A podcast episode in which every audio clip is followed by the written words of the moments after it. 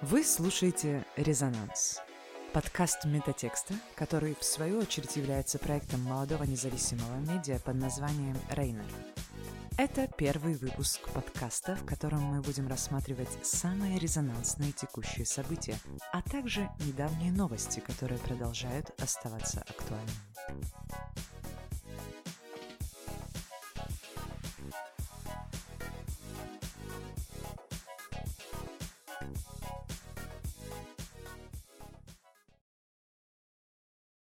Наш сегодняшний выпуск посвящен очень тяжелой теме – теме смертей от военных действий. Сегодня мы поговорим о том, сколько человек могло погибнуть в одном только Мариуполе за жуткое время блокады. Мы не будем давать никаких эмоциональных оценок случившемуся, приводя только сухие и холодные расчеты числа жертв при обстрелах города. Для начала давайте обратимся к данным Организации Объединенных Наций. По данным ООН, на 18 октября 2022 года число жертв среди мирного населения во время так называемой спецоперации в Украине могло составить 16 тысяч человек. Но часто при упоминании этой цифры забывают сказать, что это количество только непосредственно подтвержденных жертв, и что сама Организация Объединенных Наций – считает указанное число очень сильно заниженным. По заявлению украинских официальных лиц, в одном лишь Мариуполе могло погибнуть 22 тысячи гражданских лиц, а по данным Мариупольского морга – до 100 тысяч. Эти цифры шокируют, но на самом деле и они представляются неполными. Погибших может быть намного больше. Чтобы не казаться предвзятыми, попробуем произвести расчеты, исходя непосредственно из российской официальной документации. Мы использовали формы расчетов жертв среди мирного населения, приведенные в российском ГОСТе, и учебники, которые основаны на опыте предыдущих войн. Они показывают, что число гражданских жертв может достигать 200 тысяч. Судите сами, Прежде всего рассмотрим российский ГОСТ R42701 от 2021 года, который был утвержден 13 ноября 2021 года и вступил в силу в феврале уже нынешнего, всего за три недели до начала вторжения. Данный документ с леденящим душу названием «Захоронение срочное трупов в военное и мирное время» устанавливает, кто, где и как должен хранить тела погибших во время войны или при чрезвычайных ситуациях. Этот ГОСТ содержит таблицу расчета возможных безвозвратных потерь населения от современных обычных средств поражения. Согласно имеющейся в нем таблице, число жертв зависит от степени разрушения домов и от наличия укрытий. Что касается укрытий, то в Мариуполе было мало убежищ, которые бы соответствовали требованиям защиты от воздействия ядерного, химического оружия и обычных средств поражения. Многие многоэтажки в городе вовсе не имели подвалов, а те, что имелись, были зачастую затоплены или закрыты, другие же оказались попросту ненадежными и стали ловушками при обрушении дома. Следовательно, можно сделать вывод, что большинство мариупольцев попали в категорию незащищенного населения или, в лучшем случае, населения в простейших укрытиях. В соответствии с таблицей, приведенной в гости, оценочное число погибших резко возрастает, если полностью разрушено 50% площади города. И с каждыми последующими 10% площади число жертв стремительно увеличивается для всех групп населения. Так, при возрастании степени разрушения от 50 до 80% безвозвратные потери населения, укрытого в убежищах, увеличиваются более чем в 4 раза, в простейших убежищах в 3 раза с лишним, а незащищенного в 5 раз. При том, что потери незащищенного населения при любых разрушениях кратно больше, чем хоть как-то защищенного. Например, при 80% поражения площади города количество жертв среди защищенного, слабо защищенного и незащищенного населения составляет, соответственно, 2,5, 5 и 20%. Какая же степень разрушения жилого фонда была в Мариуполе? Оккупационные российские власти оценивают ее в 70%, а по данным Украины в Мариуполе могло быть разрушено до 95% всего жилого фонда. Конечно, точное процентное соотношение установить трудно, но мы вполне можем себе представить, что данная цифра близка к 100%. Это значит, что по российскому ГОСТу в разных частях Мариуполя могло погибнуть от 10 до 30% граждан, причем значение в 30% более вероятное. Население Мариуполя до начала так называемой спецоперации составляло около 450 тысяч человек, кстати, в основном русскоязычных.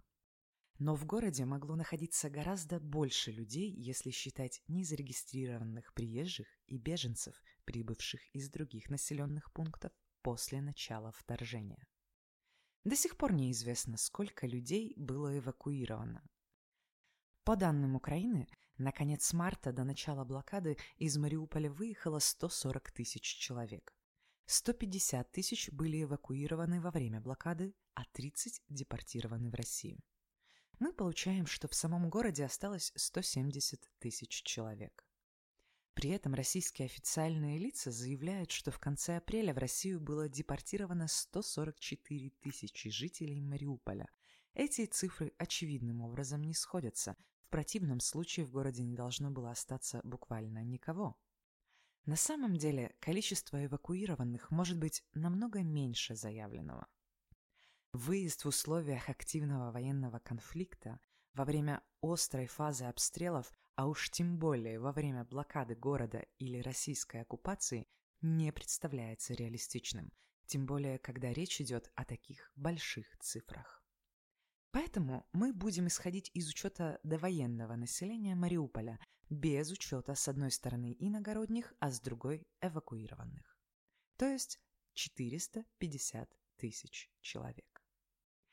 Если это так, то по данным не западных или каких-то других методичек, а именно по российскому ГОСТу, в городе могло погибнуть до 30% от этих 450 тысяч, то есть до 135 тысяч человек.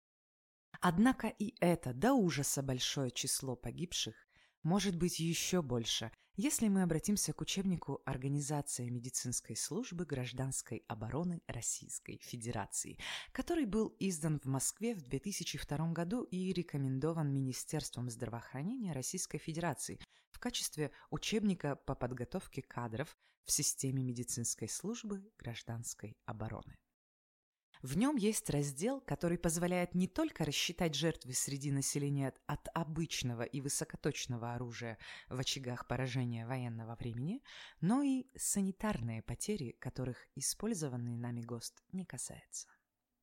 Давайте разберемся, что это значит. Безвозвратные потери – это погибшие на месте или пропавшие без вести. А санитарные – это раненые и их в среднем в три раза больше, чем убитых. То есть в нашем случае это до 400 тысяч человек.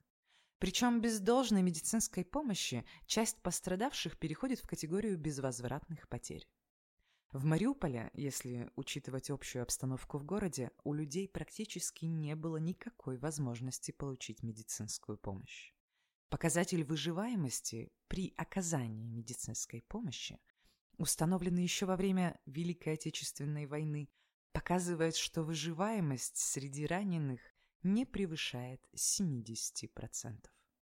Таким образом, к 135 тысячам возможных жертв, рассчитанным по российскому ГОСТу, следует прибавить еще 120 тысяч смертей, 30% от 400 из-за отсутствия нормальной медицинской помощи, что в сумме составляет до 255 тысяч погибших и умерших от ран. Даже если предположить, что половине населения удалось укрыться в примитивных убежищах, то учитывая, что жилые кварталы обстреливались неделями практически беспрерывно, смертность все равно будет превышать 200 тысяч человек. Это количество, безусловно, шокирует. Оно и не может не шокировать, учитывая прошлые озвученные цифры возможных потерь, от которых оно должно значительно отличаться, в силу того, что в официальных сводках учитываются лишь подтвержденные потери. Укажем на один важный момент. Наши расчеты могут быть неточны в силу того, что неизвестно количество находившихся в городе людей. Но даже если реальное число жертв меньше, это нисколько не уменьшает степень вины российского военного и политического руководства. И вот почему. Давайте еще раз подчеркнем, что мы опирались на официальный учебник Министерства здравоохранения Российской Федерации для обучения в системе медицинской службы гражданской обороны. Из этих же расчетов должно было исходить и Министерство обороны при планировании боевых действий в таком крупном и густонаселенном городе, как Мариуполь. То есть лица, которые отдавали приказ бомбить и обстреливать город, не могли не быть в курсе количества возможных смертей среди гражданского населения и, следовательно, несут прямую ответственность за такое ужасающее количество жертв. То есть само наличие использованных нами документов свидетельствует о факте военного преступления, совершенного в Мариуполе. Отметим, что в Уголовном кодексе России есть статья, предусматривающая ответственность за подобное преступление, являющееся геноцидом. Ссылку на ГОСТ на сайте МЧС России можно найти в описании к нашему подкасту. Вы можете лично все проверить и удостовериться в точности наших расчетов. Это был первый выпуск подкаста «Резонанс». Стоит сказать, что мы регулярно публикуем не только в аудио, но и в текстовом формате материалы на актуальные и важные, как нам кажется, темы. Слушайте нас на всех основных аудиоплатформах и читайте метатекст в нашем телеграм-канале, а также на Дзене и ВКонтакте. Просьба о лайках и поддержке не формальность. Это действительно помогает нам развиваться и становиться лучше для вас. Поэтому по возможности делитесь нашими материалами со своими друзьями и знакомыми – а также ставьте лайки, если платформа это позволяет.